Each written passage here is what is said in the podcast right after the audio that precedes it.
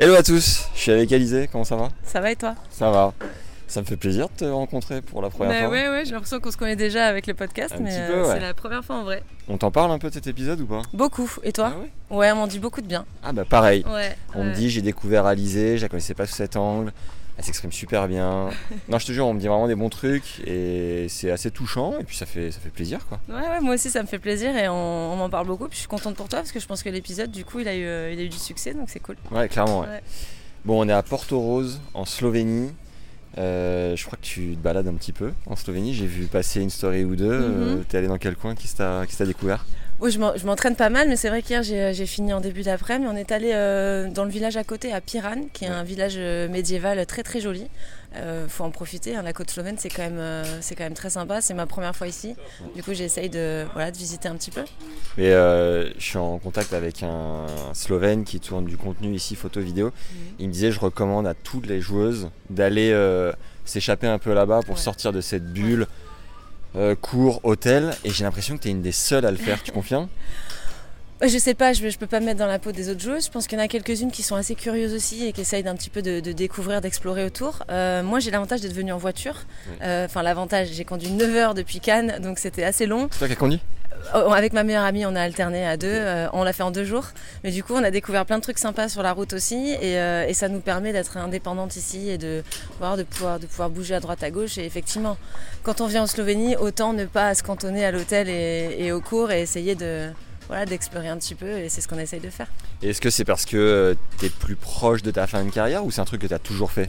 Je pense que je l'ai fait euh, assez jeune quand même. Euh, j'ai été un petit peu autiste, on va dire, jusqu'à euh, 21-22 ans. Et puis après, je me suis dit, tiens, ce serait bien que j'exploite un petit peu tous ces moments où en fait je suis à l'étranger dans des villes euh, souvent incroyables euh, pour m'enrichir en fait. Et, euh, et donc j'ai commencé à le faire il y a une bonne dizaine d'années déjà.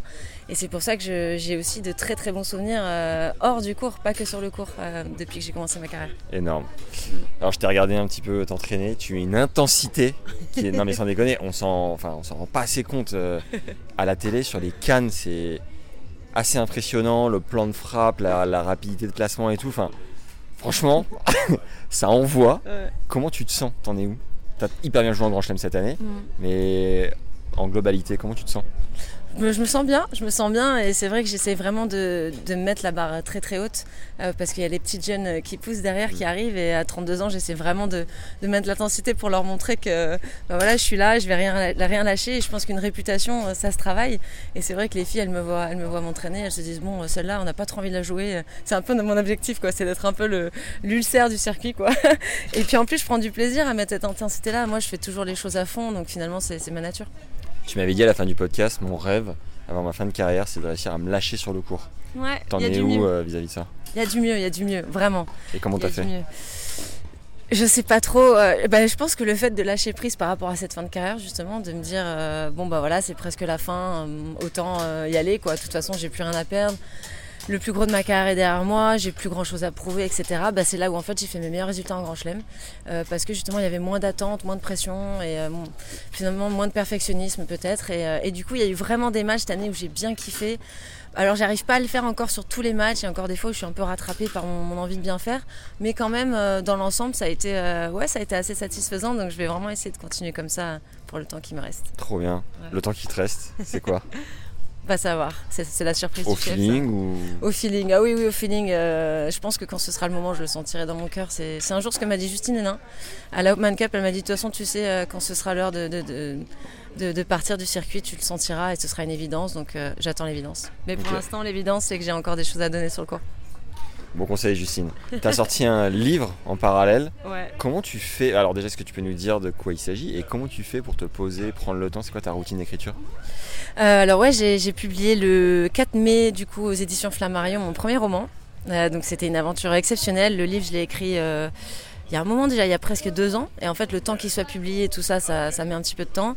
Euh, j'ai eu des retours euh, vraiment euh, exceptionnels. Je ne m'attendais pas à avoir un tel accueil euh, au sein du monde de, de la littérature, même si j'avais déjà écrit euh, le carnet de bord avant, euh, sans compromis. C'était quand même pas vraiment. Là, c'est vraiment un roman qui n'a aucun rapport avec le, tennis. Ça se passe dans les années 60. C'est l'histoire de trois femmes inspirées de ma vie de famille. Et donc, euh, donc il y a eu ça, il y a eu les grands chelems, il y a eu beaucoup, beaucoup d'émotions cette année. Et puis, euh, bah, de voir finalement que que le livre plaît à, à, tout le monde finalement, ça me, ça me donne envie de continuer pour la suite. Et, et ma routine, c'est juste d'écrire quand j'ai le temps, dans les avions beaucoup dans les avions, dans les chambres d'hôtel, dans les tournois quand j'ai quand j'ai un peu de temps. tu peux nous pitcher le livre? Ouais, bah en fait c'est euh, donc c'est l'histoire de trois femmes, une mère et ses deux filles. Euh, donc c'est inspiré de l'histoire de ma grand-mère et de ma tante et de ma mère. Et euh, voilà, c'est trois femmes qui, qui galèrent au sein des années 60-70 euh, pour s'émanciper, euh, qui doivent faire face à des problèmes d'alcoolisme, à des problèmes de pas de leur part elles, mais de leur part de de, de, mon grand-père. Donc voilà. et donc ils cherchent, elles cherchent un peu leur leur chemin au sein de la société. Elles se elles, elles se elles se soutiennent euh, c'est très émouvant. Il y a beaucoup, beaucoup de gens, ça je suis hyper étonnée, qui me disent qu'ils ont pleuré à la fin du livre. Moi, c'est assez rare que je pleure à la fin des livres, pourtant je suis une grande sensible. Et donc là, pour moi, c'est vraiment euh, banco. Quoi. Quand on me dit ça, ça veut dire que j'arrive à transmettre des émotions euh, en dehors que sur un terrain de tennis. Et ça me donne juste une envie, c'est de continuer à, bah, leur en donner à travers mon écriture. Voilà. Et t'as d'autres idées? Ouais, j'ai déjà écrit le deuxième. Incroyable. ah non, mais t'es comme à l'entraînement, euh, t'es intense. Bah, quand je fais un truc, je le fais à fond. Mais là, je fais une petite pause parce que justement, j'avais envie aussi de, de, de, profiter de ma fin de carrière vraiment à fond, euh, sans finalement me départager entre l'écriture qui avait pris une place vraiment très très importante ces, ces deux dernières années. Euh, puis voilà, j'ai commencé le troisième, mais là, je le fais vraiment beaucoup plus en mode euh, tranquillou. Quoi. Mais, voilà. Je crois savoir que les relectures, les corrections, les modifications, c'est un parcours du combattant. Ouais, si on m'avait dit ça avant, je sais pas si je l'aurais écrit. Ah ouais, à ce point-là, c'était chaud Ah ouais, bah en fait, j'ai mis un an pour l'écrire et euh, quasiment un an pour le relire, euh, le corriger, euh, le faire relire à une correctrice.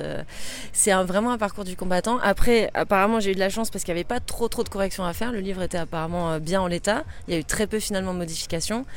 Et malgré tout, ça m'a paru un boulot d'enfer, mais surtout couplé à une vie de joueuse de tennis en fait. C'est juste difficilement compatible. Mais je me suis régalée. Je me suis régalée, ça m'a permis de prendre un peu de distance par rapport au tennis aussi et c'était pas du luxe. Bien vu. Mm. Bon, si vous voulez une euh, petite dose d'émotion. La valse des jours. Voilà. Ouais. C'est un bon roman. et je dis pas ça parce que c'est moi qui l'ai écrit. je crois que cette semaine, tu voyages avec ta physio. Ouais, ma meilleure amie. C'est ta meilleure amie. Et ma mère. Et ta maman. Ouais. Et eh ben, c'est plutôt cool comme, euh, comme incroyable. Et euh, ta physio te sert aussi de coach, ta maman te fait aussi du coaching comme à la belle époque ou tu t'autogères là-dessus? Oh là là, non, ma mère m'a jamais coaché, mon Dieu, Dieu m'en garde. Euh, non, non, non mais je me souviens qu'elle t'avait pris euh, entre quatre yeux après euh, le match contre Amélie, elle t'avait dit on va en montagne, machin. Ouais, mais c'est une maman quoi, c'est pas comme une plus maman. la protection. C'est plus de la protection. oui, oui, elle est très, très protectrice. protectrice. mais donc, oui, non, ma, ma, meilleure amie a la chance, je l'ai pas choisie pour ça puisqu'on se connaît depuis qu'on a 11 ans, mais elle est devenue kiné, donc bah, on s'en sert un peu. Mais là, on est juste là pour être ensemble. Euh, voilà, on a fait le road trip ensemble, on se régale. Et c'est vrai que maintenant, je voyage qu'avec des, soit des amis, soit de la famille. Moi, pour moi, le coach, c'est terminé. Ça fait presque deux ans, terminé. Ah et je fais mes meilleures années, donc en final, je me dis, bon, allez, euh, c'est peut-être ce qu'il me fallait sur la fin, c'est d'être avec des gens que j'aime, sur qui je peux compter, et euh, voilà, en qui j'ai confiance. Je pense qu'à un moment donné, on a juste besoin de ça. Et, je voyage pas mal toute seule aussi, hein, mine de rien. Ah ouais.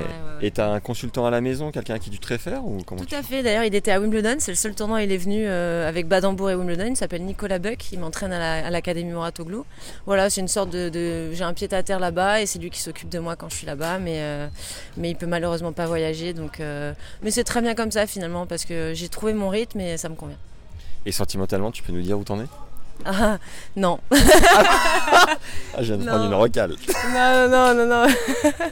non, mais c'est. Non, c'est trop. T'es mariée ou pas là, le bug.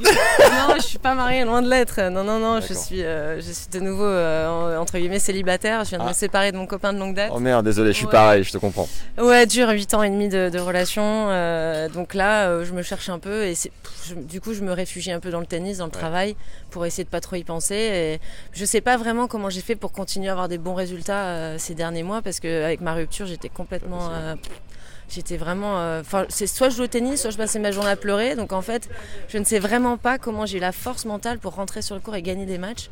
Euh, ça fait quand même 5-6 euh, mois. Donc. Et malgré tout, je pense qu'on a tellement l'habitude de compartimenter en tant que joueur de tennis qu'il y a une sorte de, d'état d'esprit qui se met en place quand on rentre sur le court, on est en mission et finalement, il n'y a plus un d'autre qui compte. Quoi. T'es solide, putain. Incroyable. le tennis me sauve un peu, hein, quand même. tant mieux. En tout cas, je compatis. Ouais, moi je aussi. suis au même endroit. ah, cette vidéo m'aura fait du bien. Bon, bah trop bien. Euh, un objectif particulier, euh, une prog euh, jusqu'à la fin de la saison, c'est quoi le planning? Euh, alors là, donc Porto Rose. Ensuite, je me suis inscrite à Parme. Mais bon, je, je sais pas ce que j'ai fait, c'est sur terre battue, donc je sais pas si je vais y aller. Et après Ostrava. Et là, euh, il y a Guadalajara en fin d'année aussi qui a un 1000, mais purée, se retaper le trajet à Guadalajara, c'est un peu dur. Ouais. Donc je me tâte un peu sur la fin de, la fin de saison. Et puis après, il y a la Fed Cup euh, mi-novembre, voilà, où on va essayer de se maintenir dans le groupe mondial. Ok, incroyable. Bon, après Guadalajara, euh, t'as la côte atlantique juste en dessous qui est Ouais, je me dis je vais sublime. me prendre une petite euh, semaine de vacances. Tu me conseilles quelque chose ou, Ouais, euh, El Choco. C'est un endroit où euh, il faut prendre un, un petit coucou parce que tu survoles. Ah, purée, tu m'as perdu déjà. Ouais, Ah tu non, le coucou, survoles. pour moi, non. Là, bah, tu devrais, c'est la jungle. Et après, tu te déplaces qu'en pirogue, Alizé. Je tu vas adorer.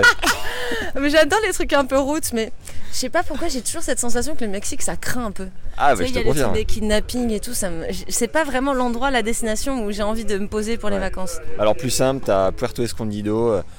Euh, qui C'est est Mexique un, c'est Mexique, c'est côte atlantique et c'est un, un Biarritz il y a euh, 100 ans avec des routes en terre battue encore. Enfin, c'est, Ah ouais. c'est impressionnant. Faut- pourquoi pas, si j'arrive à coupler les deux, on verra. Mais euh, ouais, c'est des bons problèmes quand même. Bon, on commence à connaître Alizé, pas trop, pas trop route. Bah, l'avion, non, non.